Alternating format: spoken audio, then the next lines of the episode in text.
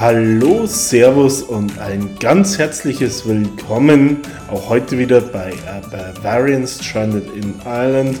Tipps und Tricks für Deutschsprachige zum Leben in Irland. Zuallererst möchte ich euch von ganzem Herzen ein wunderbares, gesundes, erfolgreiches und gesegnetes neues Jahr 2023 wünschen. Ich hoffe, ihr seid ebenso gut rübergerutscht ins neue Jahr, habt eure Vorsätze bislang noch nicht alle wieder über Bord geworfen und euch geht's auch ansonsten gut. Solltet ihr heute bei der Aufnahme irgendwelche undefinierbaren Nebengeräusche hören, dann ist es nicht so, dass die Nachbarn die Bude abreißen, sondern hier im Süden Dublins geht gerade ein relativ heftiger Wind. Genauso für, wie für weite Teile des Landes in den nächsten Tagen doch teils erhebliche Wetterwarnungen bestehen aufgrund heftiger Windböen.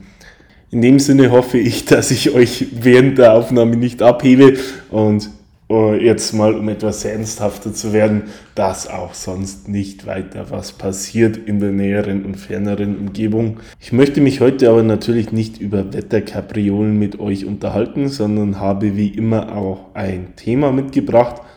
Und es stellt sich heraus, dass es ein Thema ist, das doch sehr, sehr aktuell ist aus einer Reihe von Gründen. Und zur Abwechslung ist es mal eins, das sich relativ knapp zusammenfassen lässt. Es ist ein kleiner Blick über den Tellerrand.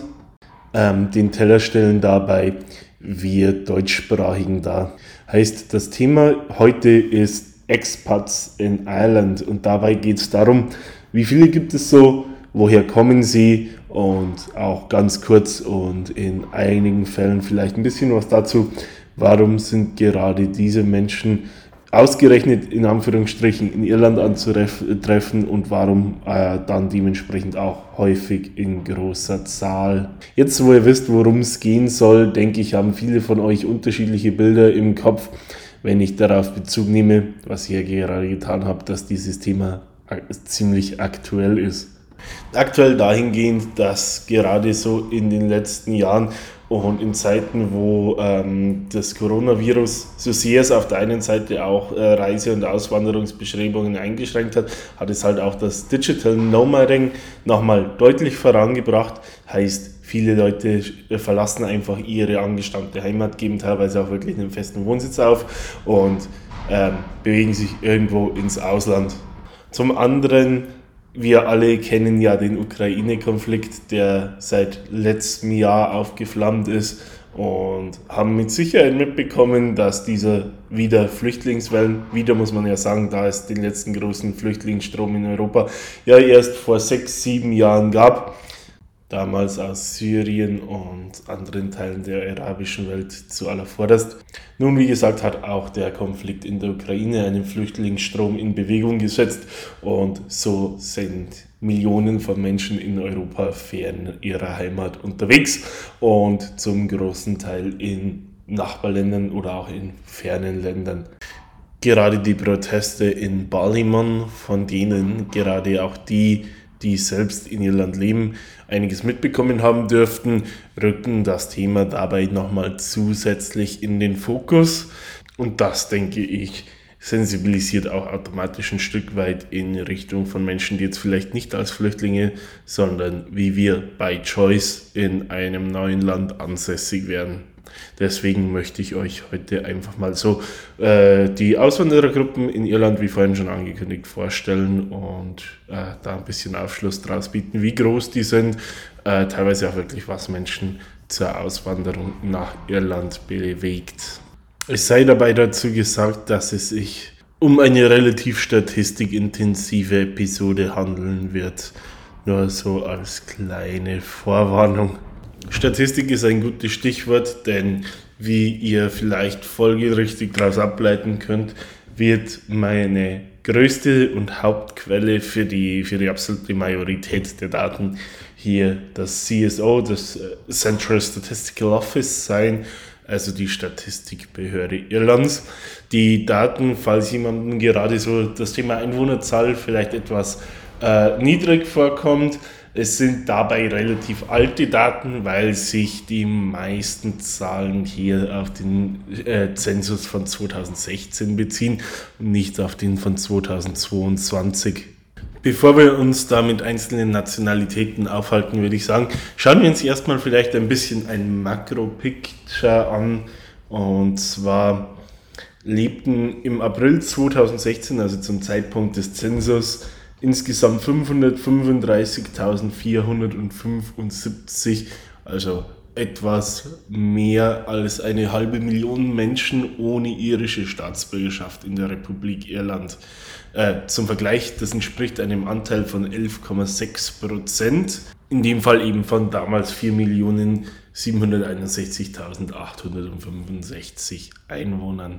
Diese 11,6 Prozent sind übrigens ein doch relativ deutlicher Rückgang von 0,6 Prozentpunkten äh, zum vorherigen Zensus von 2011. Da waren es noch äh, 12,2 Prozent ohne irische Staatsbürgerschaft. Liegt zum einen wohl an der Proportion Geburtenrate zu Zuzug, zum anderen aber auch daran, dass im genannten Zeitraum doch relativ viele Personen ausländischer Herkunft, äh, die in Irland gelebt haben, den irischen Pass erhalten haben, ein irischer Staatsbürger, auch wenn er ein Doppelstaatsbürger ist, fällt automatisch dabei aus der Ausländerstatistik. Nachdem wir uns das Ganze mal im Gesamtbild angeschaut haben, vielleicht ein bisschen mehr dazu, wie sich diese ja, gut 535.000 Menschen damals verteilt haben.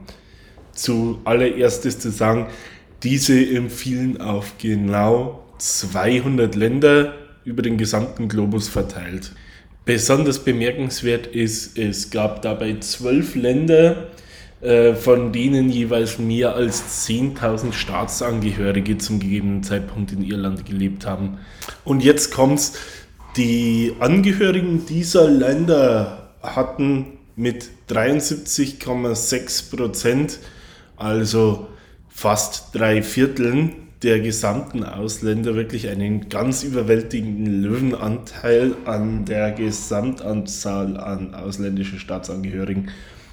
Für die Zahlennerds in absoluten Zahlen entsprechen diese 73,6 Prozent 393.959 Personen. Ich würde diese zwölf Länder aber an dieser Stelle erstmal hinten anstellen, weil die gerade auch bei dieser Frage, warum Leute nach Irland kommen, die wichtigsten für die Erklärung sind und das Ganze, wie ihr euch wahrscheinlich gedacht habt, eher doch als Klimax aufbauen. Und ja, damit habt ihr euren Spannungsbogen. Und keine Angst, ich werde jetzt nicht alle 200 Länder aufzählen. Da könnt ihr euch schon mal äh, etwas beruhigen. Fangen wir trotzdem gerade mal mit den kleinsten Fischen im Becken an. Das sind die Länder, die einen bis einschließlich zehn Einwohner oder zehn Staatsbürger haben, die in der Republik Irland ansässig sind. Insgesamt gibt es davon 44 Länder, auf die insgesamt 201 Personen empfallen. Also mit anderen Worten, nicht ganz fünf Personen für jedes dieser Länder. Um welche Länder handelt es sich dabei? Wie gesagt, ich werde jetzt nicht alle 44 aufzählen, aber dass ihr da so eine gewisse Einschätzung habt, vielleicht mal ein paar Beispiele nennen. Da haben wir zum Beispiel wahrscheinlich wenig überraschend die Vatikanstadt, aber genauso Santa Lucia wie Haiti, die Färöerinseln, Burkina Faso, Andorra oder die Bahamas. Also es ist dann doch so wie zu erwarten, es sind viele sehr kleine Länder darunter oder eben entsprechend aus, gerade auch aus Sicht von Irland, abgelegene Staaten. Die nächste Gruppe stellen dann Länder dar, die zwischen 11 und einschließlich 50 in Irland ansässige Staatsbürger haben. Von diesen Ländern gibt es insgesamt 37, auf die insgesamt 949 Personen empfallen. Also was werden das im Durchschnitt sein, so 28 circa. Und bei diesen Ländern handelt es sich auch um, wie ihr wahrscheinlich denken könnt, einige relativ exotische Kandidaten, aber auch einige weitere, mit denen man vielleicht weniger rechnet. Indem man damit mehr Personen in ihr Land gerechnet hätte. Wir hätten hier so klingende Namen wie Aserbaidschan, Tschad, Costa Rica, Ecuador, Luxemburg, Montenegro, da hätte ich ehrlich gesagt zum Beispiel mit mehr gerechnet, Paraguay oder Usbekistan. In der Gruppe von 51 bis einschließlich 200 Staatsbürgern in Irland finden wir 32 Staaten vor, die insgesamt ein Kontingent von 3398 Personen miteinander aufbieten können. Also eine hübsche Kleinstadt oder ein großes Dorf, wenn man sich die an einem einzigen Ort in Irland gesammelt vorstellen würde. Oder anders gesagt, jedes Land stellt da im rechnerischen Durchschnitt so ungefähr 106 Personen. Handeln tut es sich hier um zum Beispiel Kuba, Zypern, Island, Kasachstan, auch hier hätte ich wieder mit mehr gerechnet, dem Libanon, Mazedonien, Sierra Leone, den Vereinigten Arabischen Emiraten oder Uruguay. Bei der nächsten Gruppe an Staaten ist die Spanne sowohl relativ als auch in absoluten Zahlen deutlich größer. Da haben wir die Länder, die zwischen 201 und einschließlich 1000 Landsmänner und Landsfrauen in ihr Land ansässig haben. Da die Spanne so weit gefasst ist, sind es in dem Fall auch wieder relativ viele Länder an der Zahl 43 auf die insgesamt 22.721 Personen empfallen. Also auch hier liegt der Durchschnittswert ziemlich genau in der Mitte der Spanne. Also es sind etwas mehr als 500 äh, Personen pro Land. 22.000 und ein paar zerquetschte. Das ist dann doch bereits eine relativ stattliche Mittelstadt für irische Verhältnisse. Das dürfte ungefähr so groß sein wie Tralee oder Port Leash. Also so wie ein relativ typischer County Seat, würde ich jetzt mal behaupten.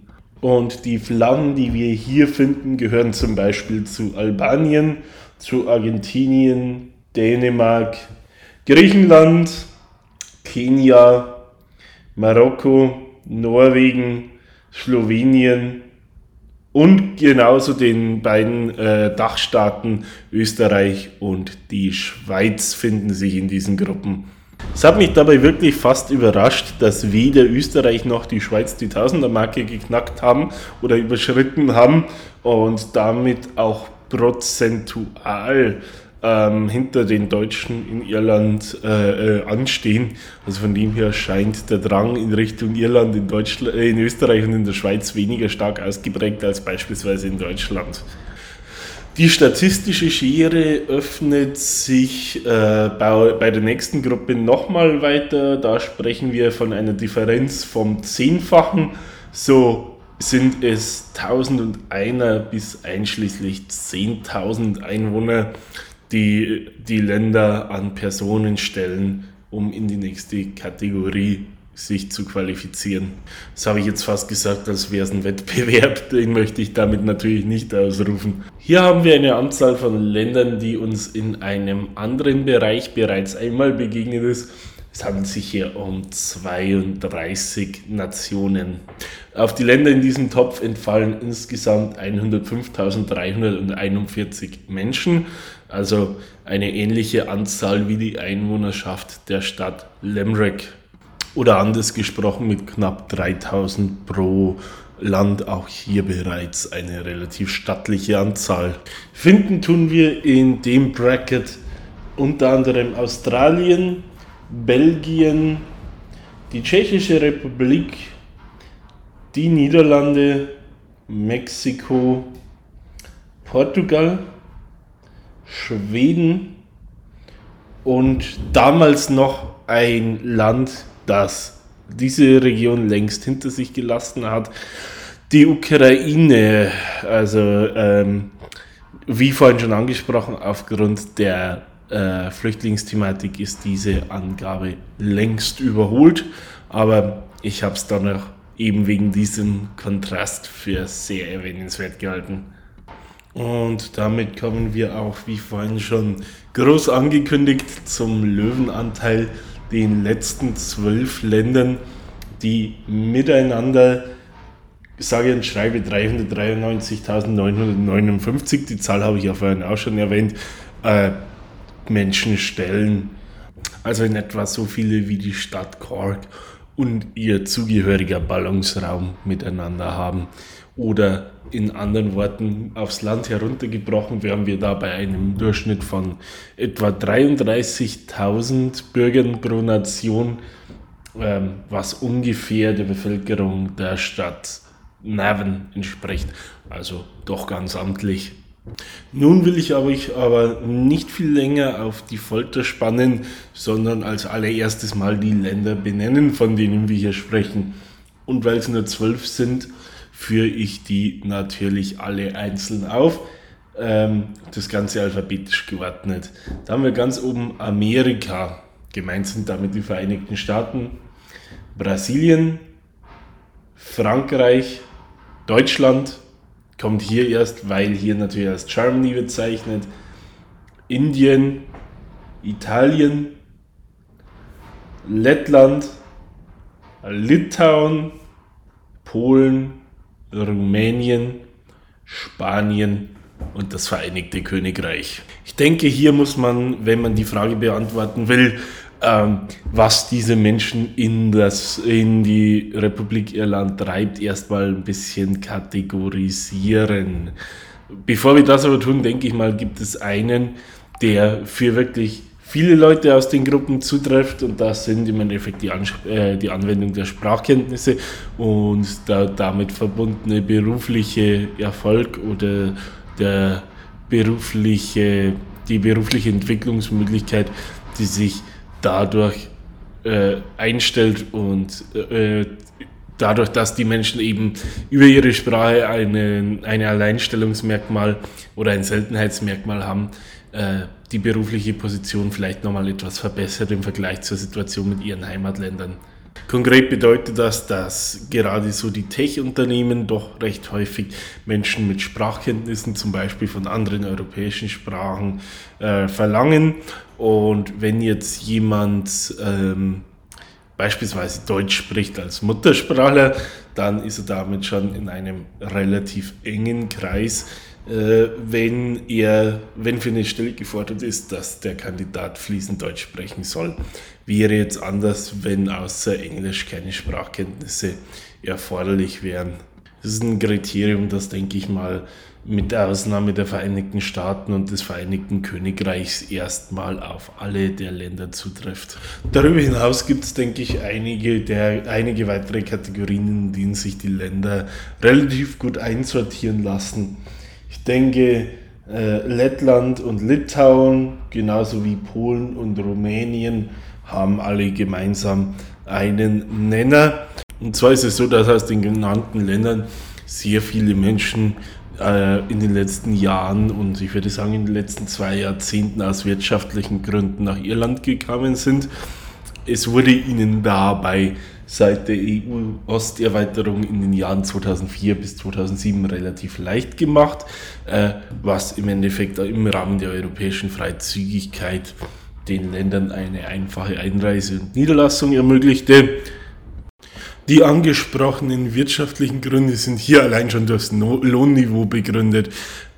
Irland war schon oder ist schon seit langer Zeit eigentlich ein Hochlohnland und auch der Mindestlohn demzufolge, ich würde fast sagen, beim Dreifachen als beim Durchschnitt der vier genannten Länder. Und so war es teilweise so, dass gerade junge Akademiker oder allgemein junge Leute aus den Ländern oft äh, nach Irland kamen, einfach um Geld zu verdienen, weil es teilweise wirklich so war, dass selbst wenn man einfache angelernte Tätigkeiten ausgeübt hat und das im, im handwerklichen Bereich, wie zum Beispiel, dass man als Küchenhilfe gearbeitet hat oder irgendwo am Fließband, hat, äh, haben diese Menschen teilweise immer noch das Doppelte verdient von dem, was sie in ihrer Heimat bekommen hätten. Oder vielleicht sogar im Extremfall, wenn sie in ihrer Heimat zuvor Ähnliches gemacht haben, was vielleicht plötzlich das Dreifache und das bedeutete dann, dass sie vielleicht, wenn sie in Irland sparsam gelebt haben, dann ähm, ja, quasi so viel monatlich sparen konnten, wie sie in ihrer Heimat netto verdient hätten was dann gerade für einen jungen Menschen, der vielleicht die Perspektive hat, dass er sagt, er macht für eine gewisse Zeit dann für dieses Gehalt einfach irgendwas und er kehrt dann nach gewisser Zeit in sein angestammtes Feld zurück und mit Berufserfahrung und internationaler Berufserfahrung äh, hat er dann auch in seinem Heimatland eine Einstiegsperspektive, die ihm doch ein angenehmes Leben bietet und nebenbei vielleicht so viel Geld in der Tasche, dass es sich dort dann kreditfrei ein Eigenheim kaufen kann wäre jetzt, sage ich mal, so ein Szenario, das gar nicht so selten vorgekommen sein sollte. Genauso wenig war es selten, dass diese Menschen dann vielleicht in ihrer Zeit in Irland zum Beispiel einen Partner getroffen haben und deswegen sesshaft geworden sind und nicht, wie ursprünglich geplant, nach ein paar Jahren zurückgekommen sind und daher bis heute im Lande sind. Viele davon dürften auch in der Zwischenzeit die irische Staatsbürgerschaft angenommen haben, aber eben bei Weitem nicht alle. Und durch die wirtschaftlichen Gegebenheiten und die wirtschaftliche Schere zwischen in diesem Fall Irland und deren Heimatländer gibt es immer noch jede Menge, gerade auch junge Leute, die diesen Weg antreten. Und bevor mir das jetzt jemand unterstellen möchte, um Gottes Willen, ich möchte nicht damit sagen und in keinster Weise, dass diese Menschen alle äh, wenig qualifizierte Tätigkeiten ausüben die übrigens genauso erforderlich und ehrbar sind wie alle anderen hochqualifizierten Tätigkeiten. Nein, auch viele Menschen aus den genannten Ländern ähm, arbeiten natürlich genauso beispielsweise im Tech-Sektor neben anderen höchst qualifizierten Berufsfeldern. Das war jetzt nur so exemplarisch für ein in Anführungsstrichen relativ typisches Szenario. Auch für Menschen aus Italien und Spanien, was die zweite Kategorie darstellt, mit gewissen Abstrichen kann man vielleicht auf strukturell schwächeren Regionen Frankreichs, gerade der ehemals kohlebauende Nordosten oder der Süden, die Region rund um Marseille äh, hier mit aufnehmen. Ah, wie gesagt, ich habe jetzt ganz bewusst in diesen äh, Part Fra äh, Spanien und Italien einsortiert. Und das, was ich da in Bezug auf Frankreich ergänzt habe, ist aber dennoch ein ganz gutes Stichwort weil es eben so ist, dass diese Länder sehr, sehr große Länder sind mit, mit ja, in der Größenordnung 50 bis 60 Millionen Einwohnern und ähm, demzufolge sehr wohlhabende Teile haben, gerade um die urbanen Zentren herum, aber Spanien und auch Italien. Italien weiß man gerade eben auch in der Südhälfte, haben doch sehr strukturschwache Regionen, die eben demzufolge viele Millionen Menschen äh, in doch ökonomisch schwierige Perspektiven bringen. Und gerade für junge Menschen wird es da auch oft sehr, sehr schwierig. Ich habe doch auch in jüngerer Vergangenheit Zahlen gehört, dass die strukturschwächeren Regionen äh, Spaniens wie jetzt beispielsweise auch Galicia, Jugendarbeitslosigkeiten von nicht selten 30 bis 40 Prozent aufweisen, was heißt, dass die, äh, der Arbeitsmarkt gerade für junge Menschen, die vielleicht beispielsweise direkt aus der Schule oder von der Uni kommen, oft sehr, sehr schwierig ist und mit Perspektiven im eigenen Land sieht es damit schwierig aus, gerade auch eben in ja, Regionen, wo von vornherein wenig wirtschaftliche Institutionen gegeben sind und in den Städten die entsprechend ähm, gute Perspektiven bieten, sind die Stellen auch zum großen Teil bereits ähm, eben durch dort ansässige junge Menschen bestens abgedeckt. Im Umkehrschluss bzw. in der Rückkopplung eben dann zu dieser exorbitanten Jugendarbeitslosigkeit führt. In Konsequenz dessen suchen viele junge Menschen aus diesen Gegenden gerne im Ausland ihr Glück in Wirtschaftswunderzeiten war es unter anderem in Deutschland oft so, dass diese Menschen letztendlich ihr Glück versucht haben, um Geld zu verdienen, äh, teilweise auch ihren Familien zu helfen und dann oft in der Gastronomie oder in der Fließbandarbeit in der Industrie ihr Glück versucht haben. Heute zieht es viele davon, gerade viele junge Spanier in englischsprachige Länder, oftmals erstmal für ein halbes Jahr oder ein Jahr als Au pair sehr lange Zeit war da Großbritannien ganz besonders beliebt, was der Brexit jetzt etwas erschwert hat, weswegen gerade so die letzten Jahre sehr, sehr viele auch in Irland landen. Viele andere bekommen auch, ähm, sei es über Empfehlung oder eben entsprechend gute Abschlüsse, äh, Internships oder Einstiegsjobs im Tech-Sektor, in dem ja auch in nicht geringer Anzahl spanisch- oder italienischsprachige äh, Mitarbeiter gesucht werden. Wobei gerade für die Spanier hier der Druck in den Bewerbungsverfahren doch extrem hoch ist auch, da spanischsprachig auch Konkurrenz von anderen spanischsprachigen Landsleuten aus den spanischen Ländern Lateinamerikas hinzukommt.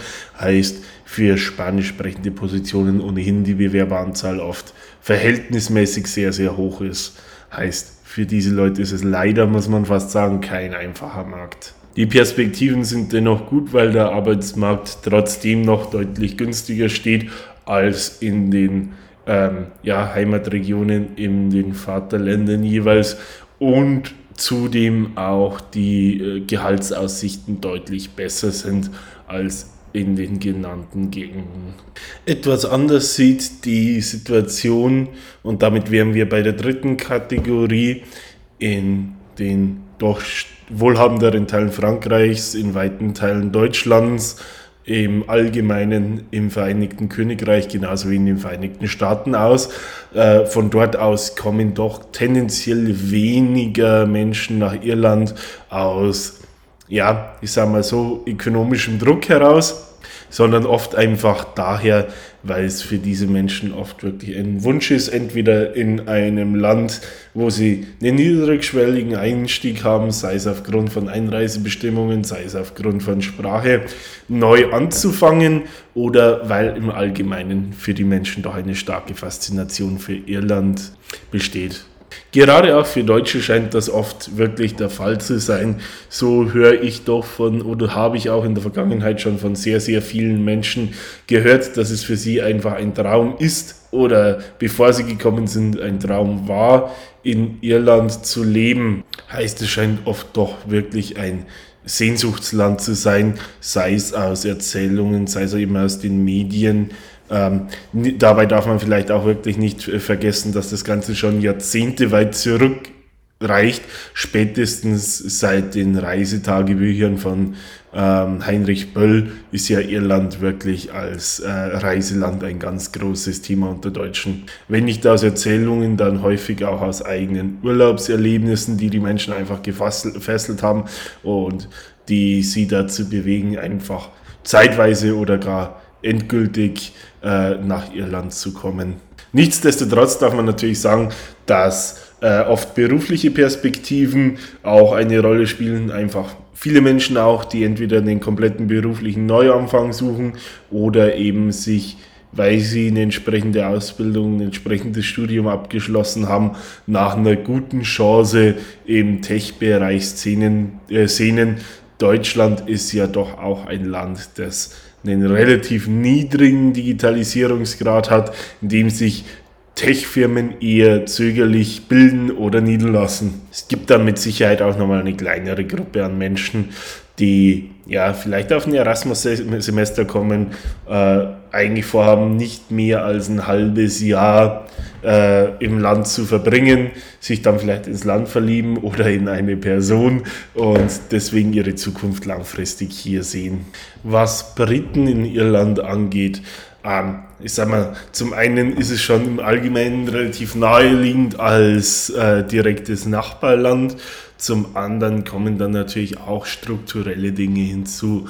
Ähm, es gibt doch Firmen, die ja, aus dem Vereinigten Königreich abgewandert sind in die Europäische Union, um in der Europäischen Union zu bleiben, dann dementsprechend Arbeitsplätze nach Irland verlagert haben und Menschen folgen da teilweise wirklich ihren Arbeitsplätzen. Zum anderen ist es gerade vielleicht bei Rentnern oder eben sehr jungen Menschen so, dass sie irische Abstammung haben und dann aus Sentimentalitätsgründen vielleicht ähm, auf den Spuren der Ahnen oder der Familie wandeln wollen.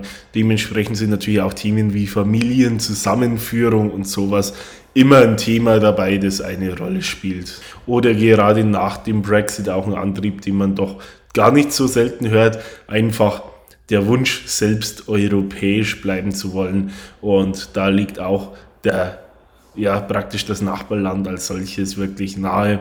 Ich meine, man teilt eine Alltagssprache, von dem hat man keine Sprachbarriere. Es gibt kulturell gewisse Parallelen und der Weg nach Hause ist auch mit der kürzestmögliche.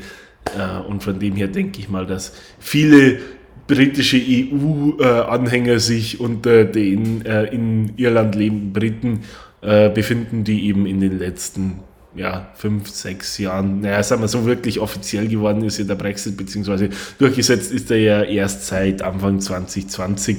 Aber ich denke auch, dass er da im Vorgriff schon das ein oder andere getan hat, was eben diese Quote weiter gesteigert hat. Weil wir jetzt gerade bei den Briten schon von Familie und Ahnen gesprochen haben, bietet es sich hier an, auf die US-Amerikaner überzuschwenken, bei denen dieses Thema doch auch sehr, sehr ausgeprägt ist um hier weiter auszuholen, ähm, die Iren sind aufgrund der Abwanderung äh, aus ökonomischen Gründen und auch infolge der Hungersnot in den 1840er Jahren eine der stärksten Zuwanderergruppen und auch bis heute eine der stärksten Ursprungsgruppen in den Vereinigten Staaten.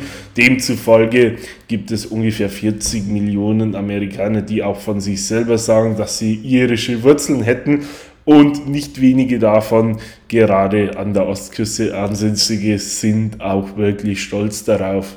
Von dem her hört man doch auch von vielen gerade jungen Amerikanern, die gezielt vielleicht während dem Studium eine Internship in, in Irland suchen oder die äh, nach der Schule oder nach dem Studium auf ein Gap Year spekulieren und vielleicht in Irland Farmarbeit betreiben, genauso als solche, die sich vielleicht ein Jahr oder zwei für einen Berufseinstieg in Irland nehmen. Genauso gibt es aber eine Litanei an amerikanischen Rentnern, die ja vielleicht sich intensiver mit ihrer Irish Heritage beschäftigt haben und äh, schon immer den Traum hatten, im Lebensalter einen, ja, vielleicht ein Cottage im ländlichen Irland zu besitzen und sich diesen Traum dann erfüllen und in einem Village im County Clare ähm, ihre Rente verbringen. Hört sich jetzt alles relativ sentimental an. Natürlich gibt es auch andere Fälle, Viele der in Irland ähm, ansässigen Tech-Unternehmen sind amerikanische Konzerne, haben ihre Headquarters und viele, viele Offices in den Vereinigten Staaten. Und auch da gibt es Menschen, vor allem eben in Managementpositionen, die vielleicht nach Irland deployed werden, auch temporär als Projektmanager oder wie auch immer, und die dann für eine gewisse Zeit im Lande sind. Falls sich jetzt jemand wundert, dass ich auf die Franzosen nicht näher eingegangen bin, ich würde sagen, auf Franzosen trifft da viel von dem, was, was ich über die Deutschen gesagt habe, zu. Ähm, vielleicht in einem geringeren Ausmaß das Thema Sehnsuchtsland. Ich glaube, das ist bei den Franzosen, und das ist jetzt meine eigene Mutmaßung, nicht ganz so stark ausgeprägt, sondern da sind es wirklich so die Themen Neuanfang in, in einem ja, vielleicht englischsprachigen Land, weil entgegen der Klischees gibt es doch immer mehr Franzosen und gar nicht so wenige, die ordentlich Englisch sprechen. Ähm, Entschuldigung an alle vielleicht französischen Zuhörer, die wir hier trotzdem haben. Gerade so aus dem Elsass oder so. Schöne Grüße an euch. Das soll jetzt überhaupt kein Affront sein. Nee, aber sag mal, da spielt mit Sicherheit das Thema Erasmus-Semester eine große Rolle, genauso wie Karrierechance im Tech-Sektor. Ganz bewusst ausgelassen habe ich jetzt noch Menschen aus zwei Ländern und da handelt es sich um die Staaten Brasilien und Indien. Das sind beides Länder, wo, denke ich mal, die Gründe sehr oft im Bildungsbereich liegen, allerdings auf zwei unterschiedliche Arten und Weisen. Im Falle der Brasilianer ist es so, dass da das Thema Englisch-Sprachschulen ein großes, äh, ein großes Thema ist. Ähm, so ist es nämlich in der Tat so, dass letztendlich der Englisch-Sprachkurse von unterschiedlichsten äh, International Language Colleges recht stark beworben wird, häufig auch in Kombination mit Visa angeboten wird und es so praktisch Menschen, die vielleicht für ihr berufliches Fortkommen aus privatem Interesse oder auch aus welchen Gründen auch immer dann die Ambition entwickeln, ähm, ihr Englisch entsprechend zu verbessern oder die Sprache gar von Grund auf zu erlernen. Und da öffnet Irland über die entsprechenden Institutionen doch relativ viele einfache Türen, so wie es zum Beispiel Großbritannien eben als weitere europäische Option heute nicht mehr tut. Daher auch gerade seit dem Brexit nochmal ein verstärkter Run auf Irland in diesem Zusammenhang. Zudem ist es über die im Zuge des Sprachstudiums erhaltenen Studentenvisa möglich, 25 Stunden die Woche äh, zu arbeiten. Heißt in vielen Fällen die Finanzierung gar nicht so das Problem. Bei denen, die einen verhältnismäßig gut bezahlten Job finden oder entsprechend sparsam leben, bleibt dann oft sogar noch was übrig. Plus man hat schon mal den Fuß in der Tür in Europa, heißt, kann sich von da aus auch, was wirklich eine verbreitete Ambition ist, auch ein Leben in Europa aufbauen, bekommt vielleicht über ein oder zwei weitere Jobs. Über Bekannte dann auch, gibt ja doch eine relativ gut ausgebaute Community, auch die Möglichkeit zum Beispiel einen Fuß in die Tech-Branche zu bekommen. So habe ich an vorangegangenen Arbeitsstellen mit doch nicht wenigen Menschen zusammengearbeitet, die genau diesen Werdegang hinter sich haben und auch in meinem Freundes- und Bekanntenkreis eine Reihe an Personen, die genau auf, diesen, auf diese Vita zurückblicken können. Zum Thema Brasilianer in Irland vielleicht auch noch ein kleiner Fun Fact. Es gibt im County Galway das bekannte Städtchen Gord, das vielleicht 3000 Einwohner hat. Und es ist bis zum heutigen Tage so, dass 40 Prozent der Einwohner Gords, also über 1000 Personen, tatsächlich brasilianische Wurzeln haben.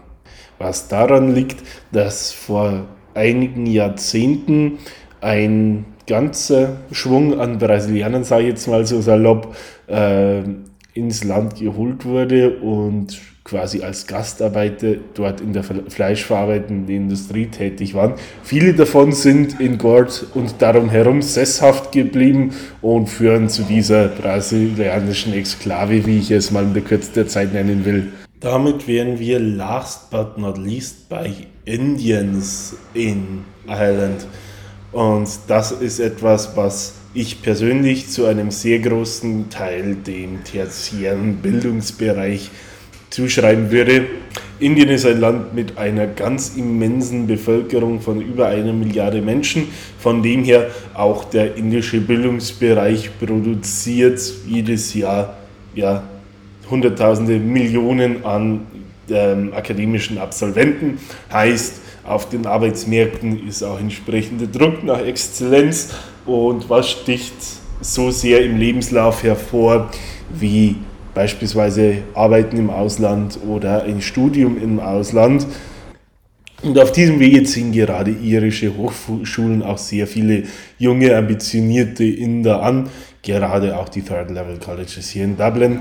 Und darunter das Griffith College hat meiner Meinung nach oder meiner, meines Wissens nach, berichtigt mich da gerne, einen relativ hohen Anteil an Studierenden aus Indien. Genauso wie gerade auch die Smurfit Business School des University College Dublin, die in Studiengängen wie zum Beispiel Digital Marketing, International Finance und so weiter und so fort doch auch äh, Studenten aus aller Welt anzieht, weil es eben eine durchaus renommierte Business School ist, gehört, wenn ich da richtig liege, zum besten 50 der Welt und auch äh, für Business Schools in einem Ranking wie diesem nicht über die Maßen teuer ist. Von dem her doch für noch mehr ähm, Studierende finanzierbar als jetzt beispielsweise eine Ivy League School. Gemessen daran, dass es sich hier, wie ich eben erörtert habe, in sehr vielen Fällen um Studenten handelt, gehe ich auch davon aus, dass der Durchlauf da relativ hoch ist heißt, wie es sich für Studierende nun mal so hat. Irgendwann schließen sie, äh, schließen sie ihr Studium ab. Ja, manche brechen auch ab, aber das soll jetzt nicht Thema sein. Also, und dann vielleicht nach ihrem Abschluss entweder nach Indien zurückkehren oder in anderen Ländern ihr Glück suchen. Aber es gibt natürlich auch einige, die länger im Lande verbleiben. Ähm, Ich habe zum Beispiel in meinem vorherigen Job mit einer relativ großen Zahl an Leuten aus Indien gearbeitet. Von dem her, gerade so im Tech-Spektrum auch, gibt es doch viele, die bleiben und dann wieder weitere nachrückende Studenten. Was ich damit sagen will, es ist, denke ich, eine, gerade was die unter 30-Jährigen betrifft, wirklich wachsende Gruppe. Damit haben wir, glaube ich, soweit alle der Länder vorgestellt. Ich schaue jetzt auch gerade wieder mit Schrecken auf die äh, Recording Time Anzeige, sehe, wie lange ich euch hier schon wieder vollgelabert habe. Hoffe ich aber, dass ich es trotz der vielen Zahlen und Fakten einigermaßen unterhaltsam gestalten konnte und dass ihr die Zeit mit mir genießen konntet. Wenn es so ist, gerne positive Bewertungen auf allen Kanälen, Feedback über die Social Media Kanäle oder per E-Mail. Ihr wisst soweit Bescheid und ganz, ganz wichtig, ähm, abonniert den Podcast über euren bevorzugten Kanal. Heißt, ob es jetzt Spotify ist, ob es Apple Podcast, ob es sonst was ist, einfach ein Abo dalassen, dann verpasst ihr in der Zukunft keine weiteren Episoden mehr.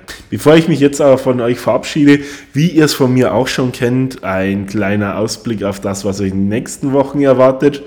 Und da ist mir, und ich weiß eigentlich, ob es stinkt, aber ich muss es sagen, doch mit dem Thema Indien oder mit dem Land Indien zum Abschluss wieder ein meisterhafter Übergang gelungen. Es geht nämlich in den nächsten Wochen um das Thema Bildung. Ich werde euch dazu zwei äh, Episoden präsentieren, ganz einfach, weil ich sonst definitiv den Rahmen sprengen würde. In der ersten Episode geht es dann um den allgemeinbildenden Bereich, heißt im Endeffekt das Grundschulwesen, das weiterführende Schulwesen in der zweiten Episode dann um die Hochschulbildung. Wird, denke ich, für viele ganz besonders interessant sein, gerade für welche, die entweder ein ganzes Studium in ihr Land anpeilen oder vielleicht mit einem Erasmus-Semester liebäugeln. Ich bin auch gerade am Überlegen, ob ich nicht vielleicht eine dritte separate Episode dann mache zum Thema berufliche Bildung, also Thema Ausbildungen. Äh, wie sieht es mit beruflicher Ausbildung aus? Wie sieht es mit Anerkennung von internationalen Ausbildungen aus? Und so weiter und so fort. Alles, was vielleicht einwandernde Professionals auch interessieren könnte, dahingehend. Oder jemanden, der vielleicht einen Career Switch plant, wissen möchte, wie sowas in Irland äh, in Bezug auf Ausbildungsregularien funktioniert. Wenn ich so handhabe mit den drei Episoden, wie ich es euch gerade vorgestellt habe, dann wären wir damit auch bis Mitte Februar mindestens verarztet. Heißt, ihr bekommt definitiv in den nächsten Wochen wieder gut Futter für die Ohren. Ich hoffe, das freut euch. Wenn ihr jemanden habt, für den eines der Themen was ist oder hoffentlich alle der Themen, dann teilt es gern mit den Personen seien es Familienmitglieder, Freunde, Arbeitskollegen, sonstige Bekannte, einfach immer raus damit, dass wir hier noch mehr Menschen für unseren Podcast begeistern können. Denn ich muss sagen, ich bin wirklich stolz auf das, was wir so die letzten Monate gemeinsam bewegt haben und bin auch definitiv heiß darauf und brenne sehr darauf, wirklich ähm, dieses Format weiter wachsen zu lassen. Würde mich auch gern freuen, wenn der eine oder andere vielleicht in irgendeiner Form dabei mitwirken möchte. Ihr wisst Bescheid. Wenn das der Fall ist, gebt mir gern jederzeit Bescheid. Lasst mir eine Nachricht da auf Facebook, auf Insta. Äh, lasst mir eine E-Mail zukommen oder erreicht mich sonst wie die, die äh, mich persönlich kennen, wissen eh, wie ihr mich ansonsten am besten erreichen könnt. In dem Sinne äh, möchte ich euch auch hier weiter gar nicht aufhalten, sondern wünsche euch an dieser Stelle noch einen wunderschönen Abend. Freue mich, wenn wir uns bald wieder hören. Bleibt gesund, bis bald. Haut rein, ciao, servus, sagt euer Max.